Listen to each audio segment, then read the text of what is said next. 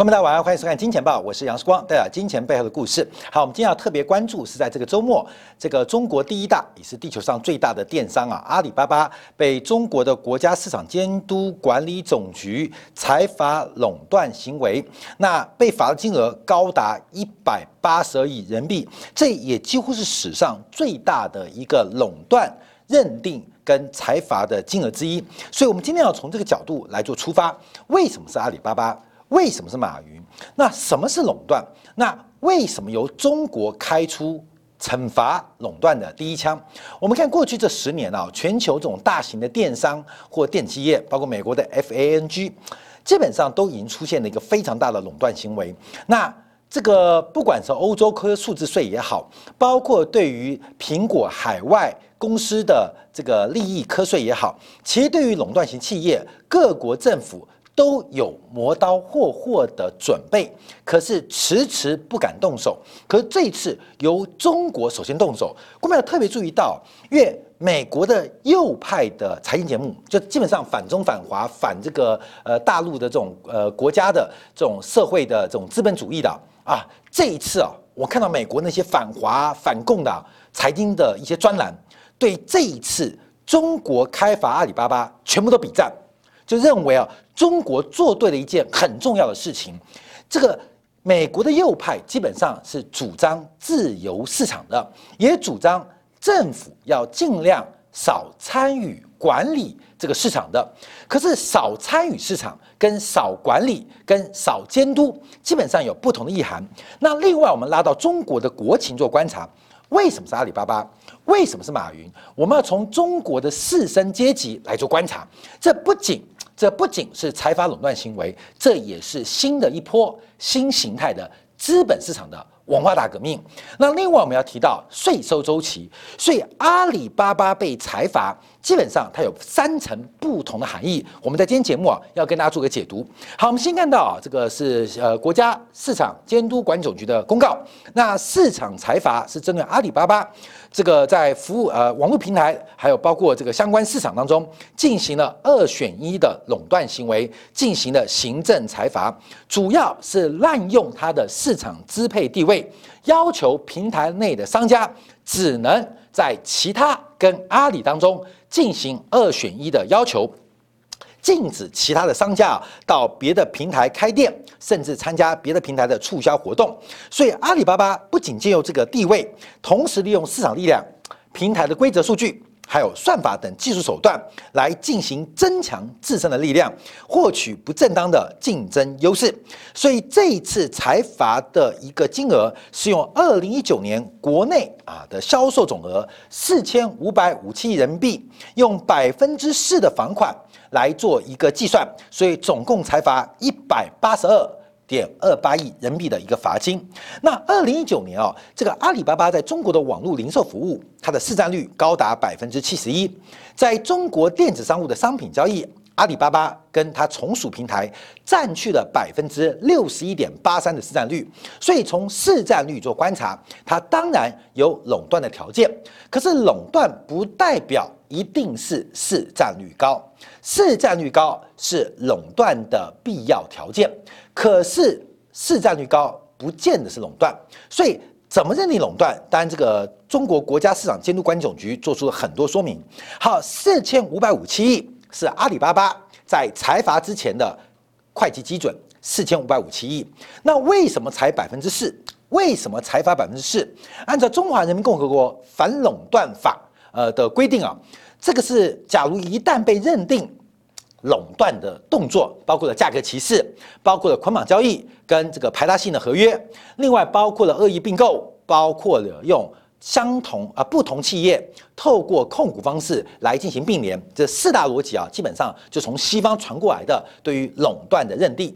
那在中国啊，是一旦认定你垄断，是用上一年度的销售金额百分之一到百分之十的比例来认列罚款。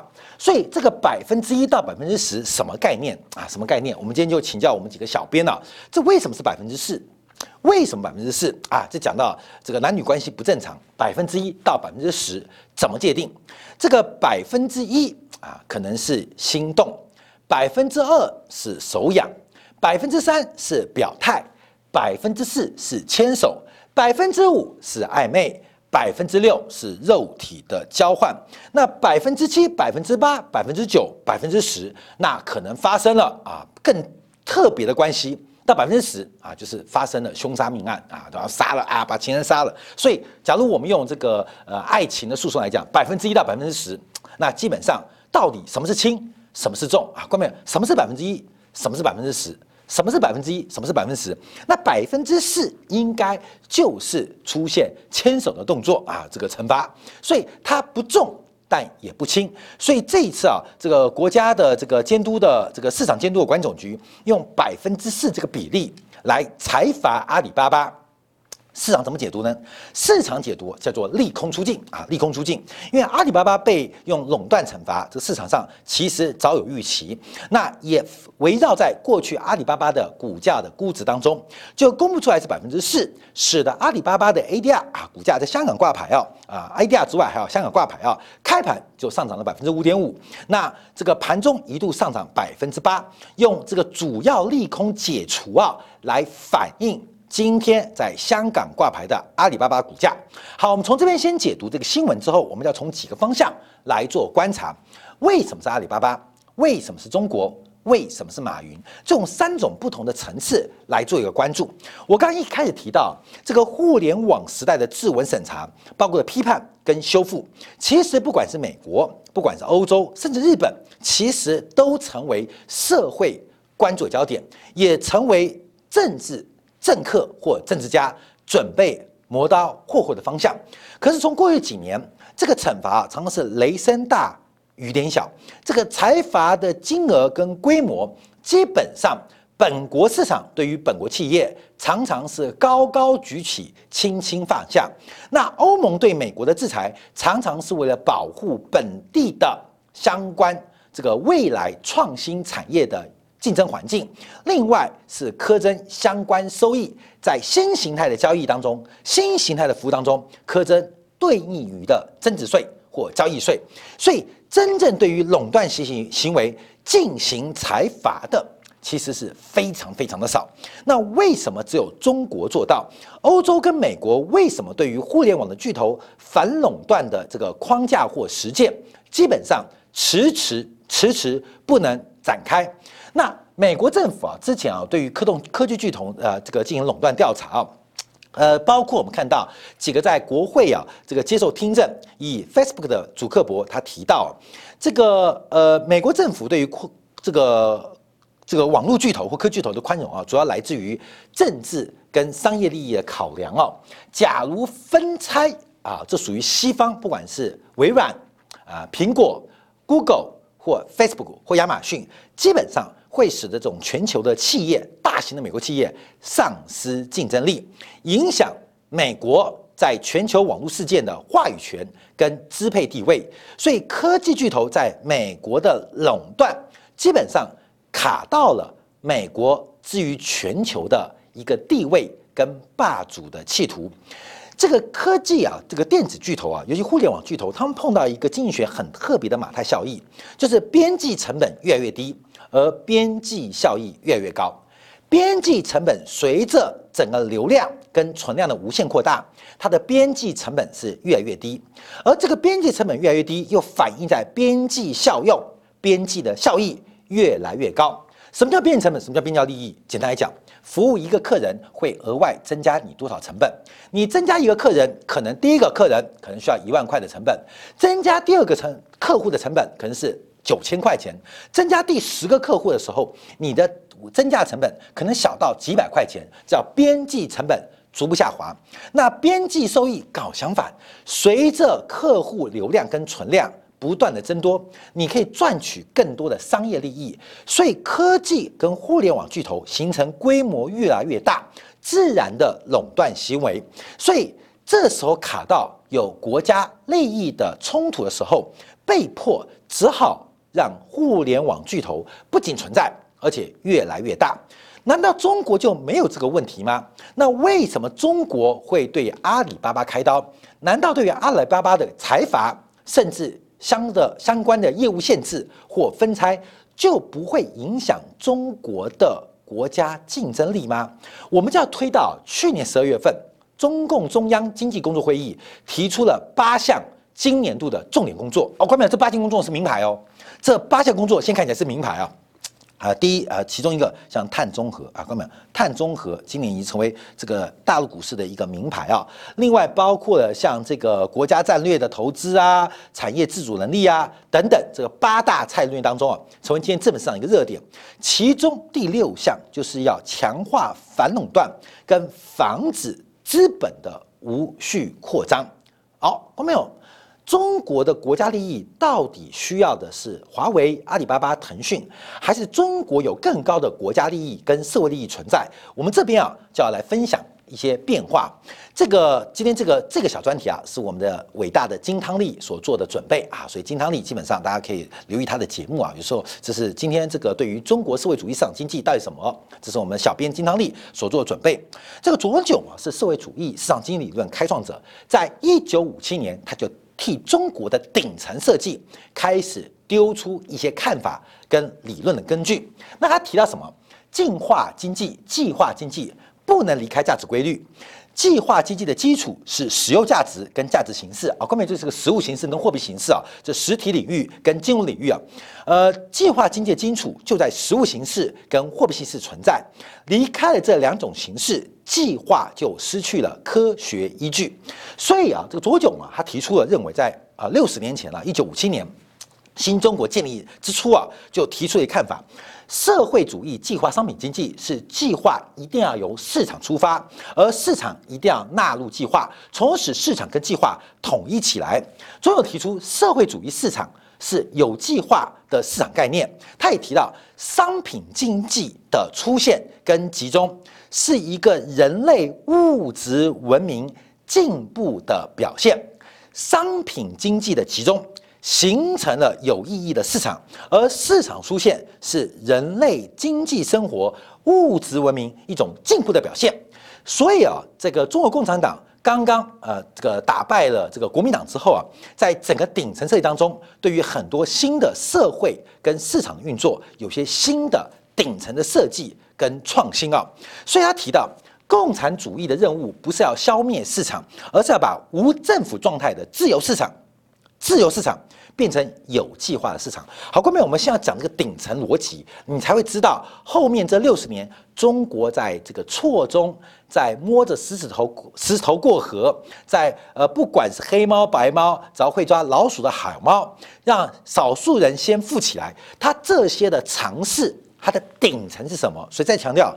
认为共产主义啊，当时啊，我们看到这一九五七年之后就出现了中苏交恶的变化，到底是要走资还是要走色？当时中国是往走色走啊，不是往走资走啊啊，这个反苏修路线啊，所以其实当时啊。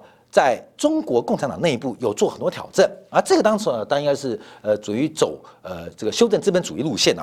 所以他提到，共产主义不是要消灭市场，而是要把无政府状态，就是所谓完全放任的市场，给计划起来，给规划起来。所以把计划经济建立在商品经济跟价值规律的基础之上。好，等一下我们再回来看左炯啊。一九九一年啊，柴契尔夫人访问中国，对当时的中国领导人说。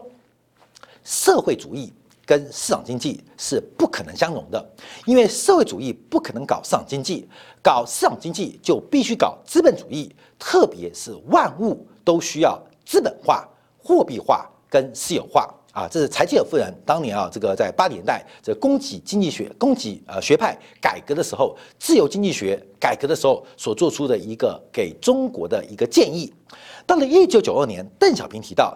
计划多一点还是市场多一点，不是社会主义跟资本主义的本质区别啊！这辩证就出来了。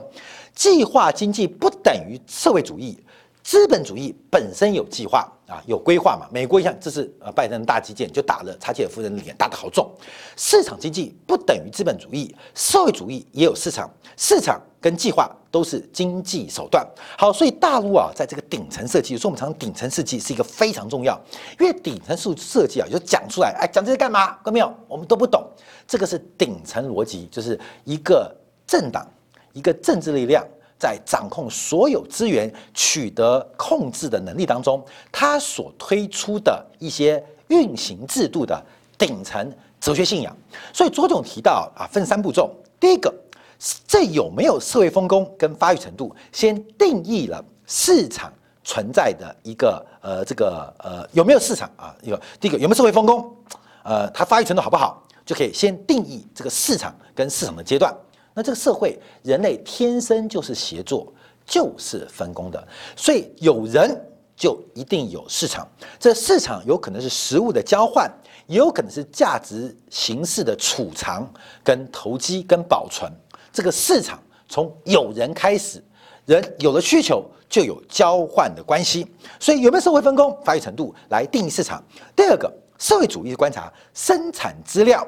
是否是公有制啊？这个很重要。这个大陆最近很像去年底，这个发呃，这个国资委就把这个他拥有的这个国家资产啊，挑了最棒的十兆灌入了社保基金啊，基本上就是公转民。可这个民还是一个集体的概念，所以中国制度在这方面做很大的突破。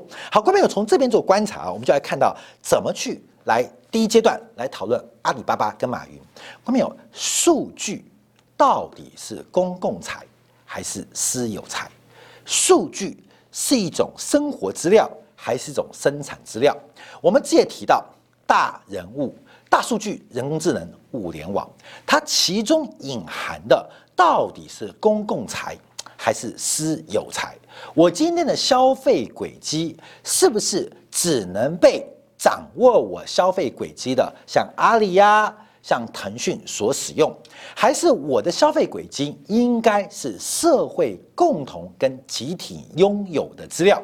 所以，第一个，所有消费的轨迹的数据，它到底是一个生产资料，还是一个生活资料？这基本上叫做定义跟划分。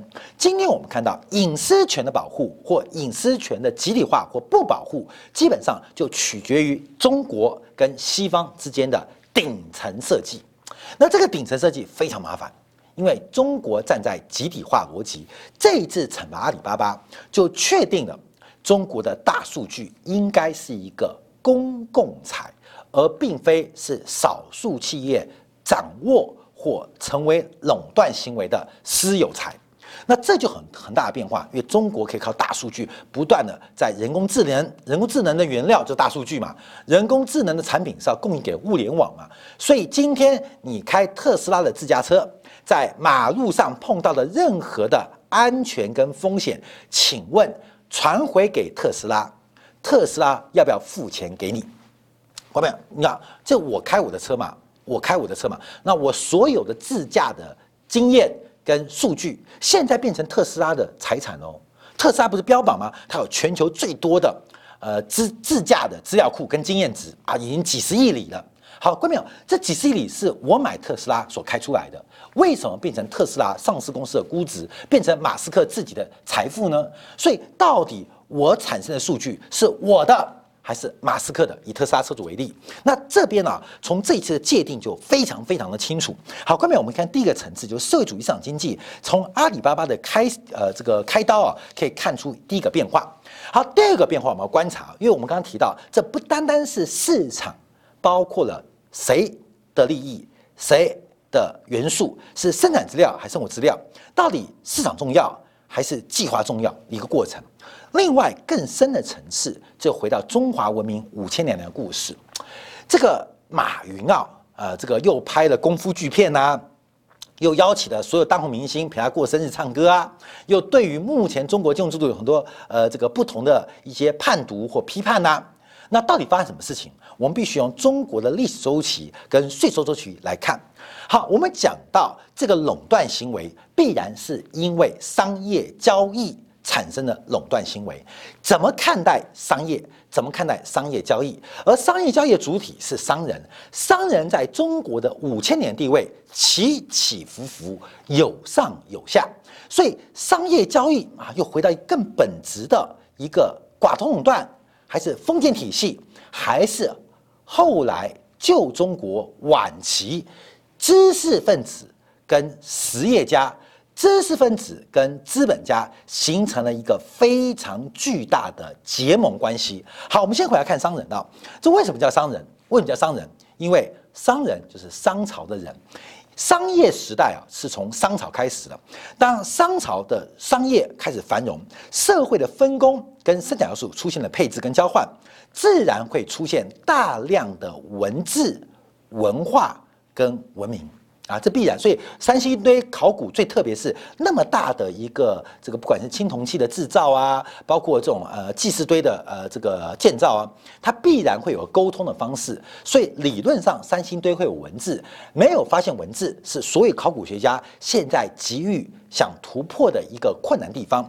所以为什么中国历史会从商朝开始？因为就是进入了一个交换的世界，而交换的过程当中必然会有计量单位。必然会有技术单位，必然会有记载的文字出现，所以后来我们叫商人，因为商啊，殷商啊，商朝的商民啊，非常会易于经商，所以俗称商人。所以河南的商丘啊，这个基本上商业商人，商朝之起源，三商之源，说都要商商商，商人是这样来的。到了周朝，因为周朝推翻了商朝，他们就认为殷商的灭亡是过于投机倒把，货币宽松。财政刺激，所以美国的未来，观众朋友，三千年前中国就已经走过第一次循环，至少是历史上第一次循环。那周朝他的看法跟我相反，认为人民跟国家。热衷于贸易，热衷于交易，而鄙视农业。什么叫农业？生产力的本源，所有东西都要靠农业在那个时代生产出来才有交换。所以，一个是实物领域，一个是金融领域。商朝会灭亡，也都在乎是金融或交换领域，叫流通领域，而生产领域的忽视，导致殷商的亡国跟破产。所以，周朝鄙视工商。出现了重农的发展啊，重农发展，四农工商在那时候开始出现阶级的划分。那各个春秋战国各国家对四农工商的排序是不一样的。到了秦朝，到了秦朝，商鞅第一次变法，当然是把农业作为本业，商业作为末业。什么原因？因为秦朝秦国需要集中生产力量，秦朝需要集中生产力量，这像什么？就像中国现在把所有的大数据啊全部集中，那因为快速集中之后，让生产力大幅的爆炸啊，大幅的爆炸。到了商鞅第二次变法的时候，开始部分放松生产资料的归属，所以实施了私有制，这也是秦国一统天下的重要原因。从生产资料掌握到生活资料的市场化。这是秦朝成功的原因，到了汉朝又反过来喽。所以看，从商朝做商业过度强调物流领域、生产领域的荒废，到周朝过度强调生产领域而物流领域的荒废，到秦国集中的生产资源，在进入了物流领域的交换，形成一个非常强势变化。到了汉朝。因为汉朝又解读了啊，汉朝解读了汉文帝对商业很宽容。为什么？因为那时候汉朝啊，这个战国时代打乱七八糟，汉文帝连马都没有，是坐牛车出行的嘛，所以开始用生产来不及。因为汉朝建国初期没有人，没有人就没有交换，所以基本上只能啊，没有人就没法生产，所以只能透过物流履域的交换来进行广泛的一个这个资源的满足。所以当时到了食盐，食盐。跟生铁，我们在《金钱报》节目也提过了，桑弘羊大战霍光，这个就盐铁论嘛，这个吵了很久，到底国家资本主义或是社会资本主义，还是完全尊重市场主义？在汉朝就笃定了中国人后来两千年来对于商业跟政治的看法啊，所以这个商朝基本上到后面汉武帝啊，因为大量的开销开支，所以打击了。商业商业领域，好，这是我们看到比较早期的中国。好，后面我们再往下观察，那这边要提到的就是税收周期。我们今天讲三个标题啊，第一个社会主义刚刚讲完了，第二个是税收周期，第三个是要讲四升阶段。大家注意到，打击阿里巴巴或对阿里巴巴的开发，它是中国社会主义市场经济的一个重大的里程碑。这个里程碑不单单是反垄断。不单单是反垄断，从税收周期我们要做观察啊。这边我们举了很多例子啊，包括我们看到从啊劳动力四要素嘛，资本、土地跟劳动力。那过去几千年来啊，包括了早期啊，中国是以土地为主要的税收来源，这都是生产资料，资本也好，土地也好，跟劳动力也好，因为土地是固化的，而且容易计算的，所以中国至少这几千年来啊，都是以田赋土地税为主要的财政收入来源，而人丁税要随着人口的。波动跟变化才会成为当代的一个这个发展啊，所以我们看到清朝啊，这个呃资深人丁有不加赋，引发了整个清朝人口在乾隆年间的超级爆炸啊，超级爆炸，因为人口成本忽然降得很低啊，政府对于人口成本降很低，所以清朝末年人口爆炸很重要，跟租税有关，一个是劳动力，一个是土地，可是对于商业物流领域或对于资本，一直磕不到税。一直磕不到税，一直到满清末年，这种税收结构才逐渐改变。其中几个高峰包括了宋朝啊，宋朝对于商业的流通税，包括关税或消费税，基本上是历史最高阶段。所以我们可以看到，一个朝代它的税收来源来自于什么地方，它就会种什么。假如是来自土地税，它就会种土地；假如它是重交易，它就会重商人。所以，我们看中国有个税收周期不断的循环，一直到满清末年，外部力量介入之后，中国的税收体系开始出现了一些改变，一些改变。所以，我们必须提到叫士绅阶级。士绅阶级，后面我们常常啊讲啊，这个文化大革命是中国人那十年的巨大的悲哀。可是，等到我们从三百年、五百年做观察，事实上，文化大革命可能是中国在一个必要的脱胎换骨当中所出现的必要之恶。必要之恶就是跟我们生病，呃，可能会产生免疫力，而这场生病基本上可能非常非常辛苦，像长水痘啊、长麻疹啊等等，而这种是必然要发生的。啊，必然要发生的，所以我们就要提到士人阶级。我们先从西方的角度来观察，除了社会主义，除了税收周期之外，我们要看士绅阶级。士绅阶级是一个社会阶级，仅次于贵族，仅次于贵族是西方的逻辑啊。在明清时代，士绅是指的官僚跟准官僚群体的总称。早在明太祖就规定，士可以为官，免税。还有不服徭役之权啊，免税跟不服徭役之权。到了明代的末年，更成为重要的东林党跟阉党的斗争。那士绅本身不断的强化自身的实力，还有特权地位，开始用各这样的方式来兼并生产资源，这就是东林党跟阉党导致明朝完蛋的主要原因。在张居正改革的过程当中，遭遇到极大拦阻。可是当张居正一死之后，整个以江浙集团为主的东林党开始进行大规模反扑，包括了对于阉党的领袖魏忠贤的追杀，使得整个明朝的改革瞬间出现发展。过度重视农业税而放掉商业税，更是直接导致以李自成为代表的内部的波动。跟内部的暴动啊，这是明朝亡国很重要原因，跟税收有关系。所以，我们看一下江浙集团谁代表？江浙集团就是以上海、杭州为代表嘛。看到没有？上海、杭州的这些商人基本上都出现了一个非常大的垄断地位。怎么垄断？我们跟他报告，因为士绅呢，他们夹带的自己第一个啊，一个家族当中优秀人去考。呃，从这个乡试啊，然后进士啊，呃，就举人啊、进士啊，到殿试啊，重新做官。同时捆绑的是地方巨大的商业的组织跟力量。一旦有了权、有了贵、有了财之后，就是一个垄断行为开始。所以大量用各种方式来兼并、兼并土地，取得农业时代最重要生产资源的垄断。好，关淼，这来了好，来来来。我们看到阿里底下还有什么阅文嘛？什么意思？知识分子跟商业利益的捆绑，他会把社会最重要的生产要素进行垄断。我们常会抱怨，我们会记，你看那个家店开倒掉了吧？为什么？他赚的钱都被房东给赚走。我们常会这样讲嘛？啊，我们在阿里上面开店啊，不做了，为什么？因为我赚的钱都被阿里的平台流水给抽走。啊，送这个 Uber 啊，收这个美团啊，不想送了，为什么？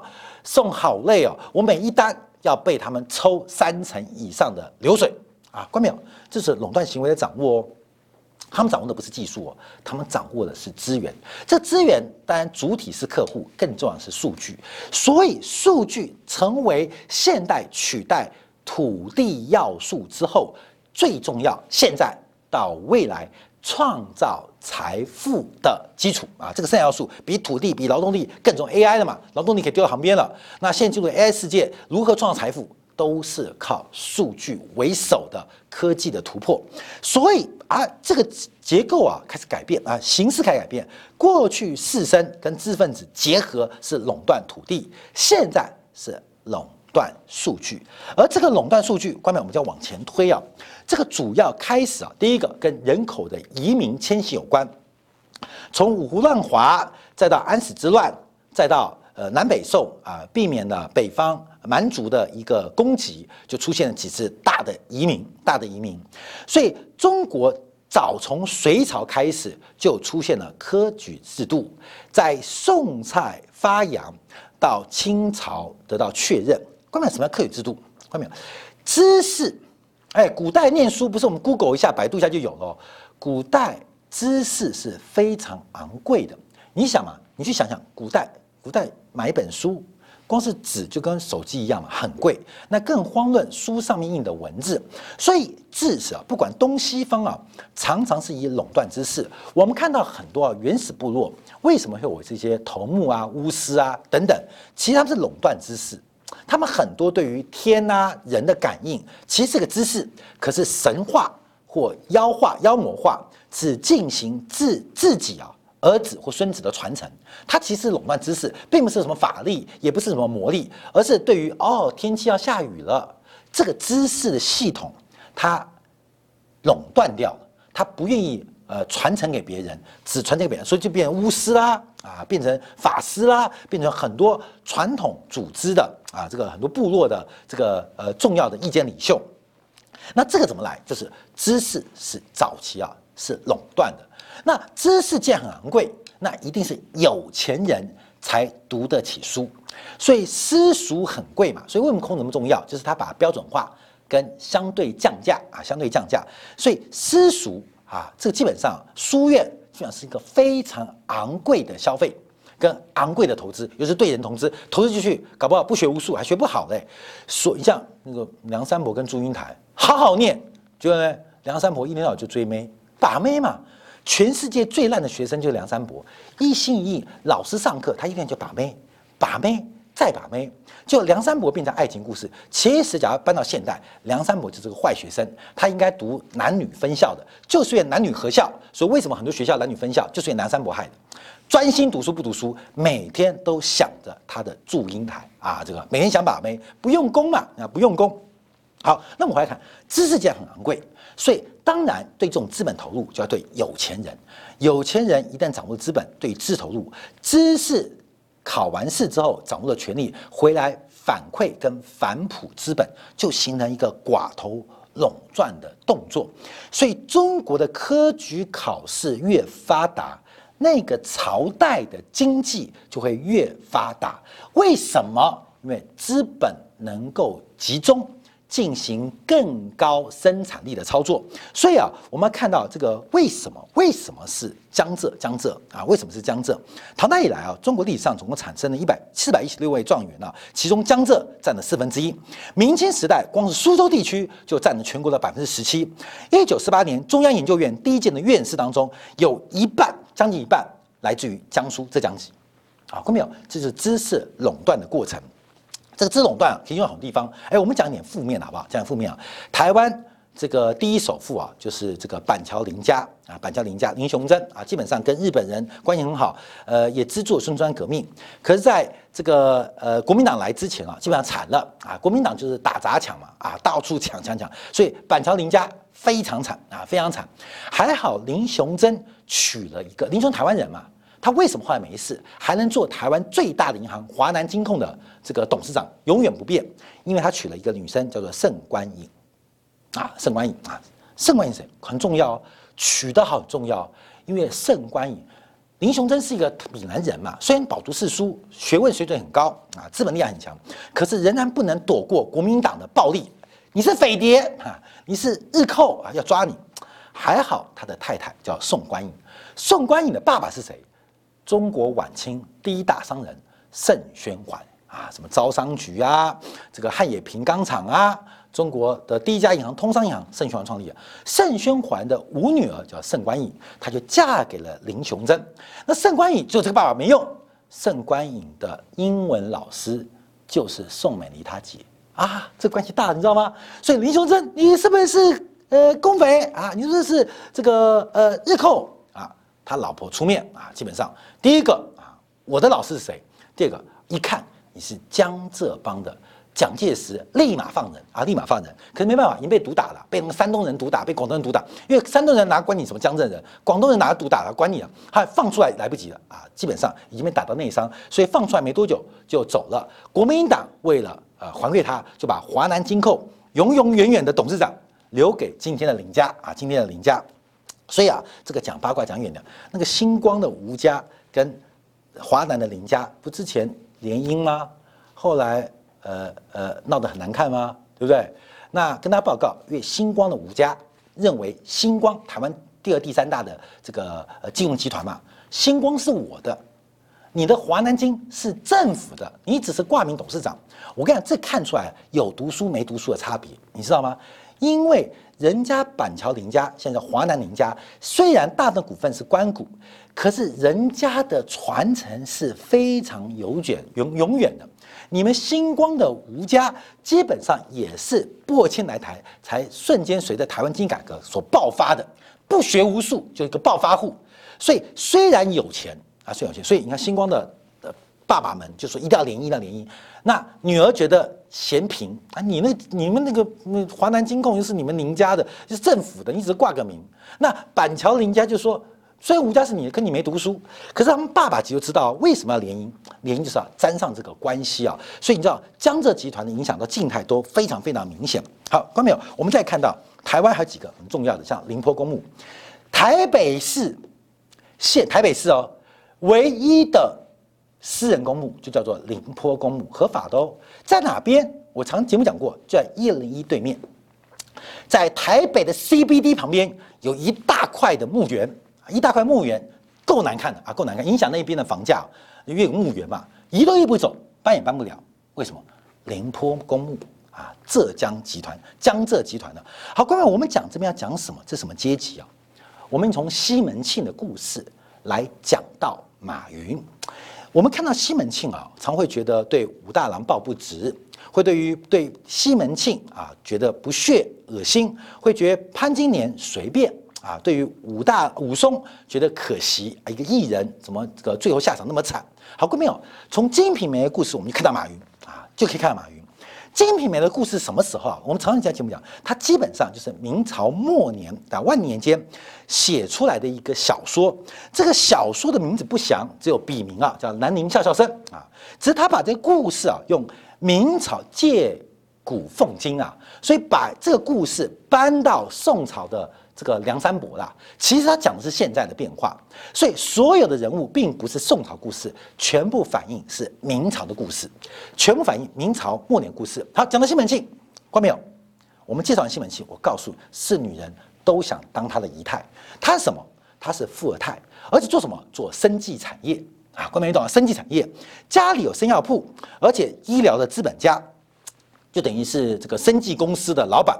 啊，生意工作你有老婆强没有？他集团，他家里有商铺，还有当铺、放贷、开银行的啊，还出租房地产，还做私资的贸易，还开法律事务所。关没有？是女人谁不嫁西门庆啊？看没有？家里是生计二代，银行二代啊，银行二代，家里还有律师事务所、贸易二代、房产二代，及所有全副啊，在一身。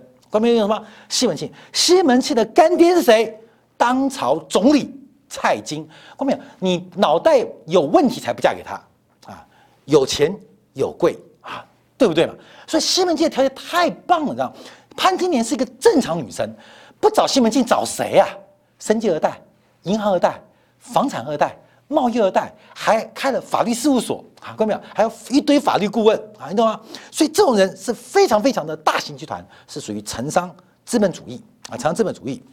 那他的创业故事也非常奇葩，比那个呃那个王健林儿子啊，呃这个呃这王什么啊，我不知道啊，强了一千倍，因为他从五千两七年时间变成七万两，这个还有雷军的创业精神，看到没有？你懂吗？这基本上是法古之完人呐，法古除了老婆多之外，太强的创业家，富二代，而且创业精神，而且经营的有声有色。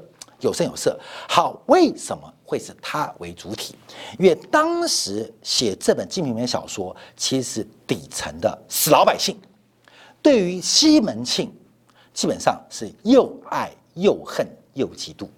那为什么西门庆偷了潘金莲，然后武松打死他会闹出那么大事情？因为西门庆代表的不是一个单单的富二代而已。而是他代表是整个在江浙集团士绅的阶级。而士绅阶级是什么？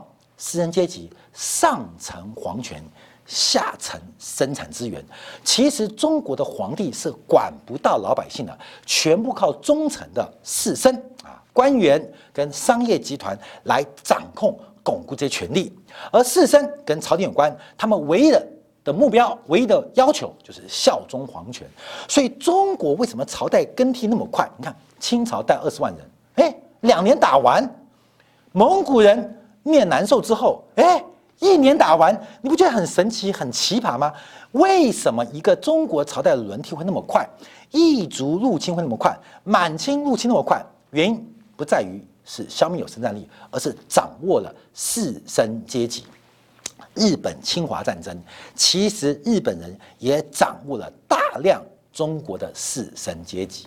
所以，为什么国民党在抗日战争成功之后，他基本上？呃，没有办法，可以马上执政啊，可以马上维护政权，可又那么快被共产党推翻，因为中国共产党创造了一个新的士绅阶级，就叫做共产党员、共产党人啊，这新的界出现。所以今天对于阿里巴巴，对于马云，看到没有？我们可以从历史做去观察，这是一个江浙集团对于一个中央集权政府反弹、反扑或是反对的一种讯号。所以非找阿里巴巴开刀不可。关于我们今天从啊，包括了社会主义，包括从税收周期，再讲到士绅阶级，针对阿里巴巴、马云这个世界，我们要从历史的宏观来观察，那是中国在集权路上，在社会主义集中权力，在社会主义跟市场经济当中一个重大的里程碑，分享给大家。感谢大家收看。稍后我们从今天两部分进行对国际行情做进一步完整的分析。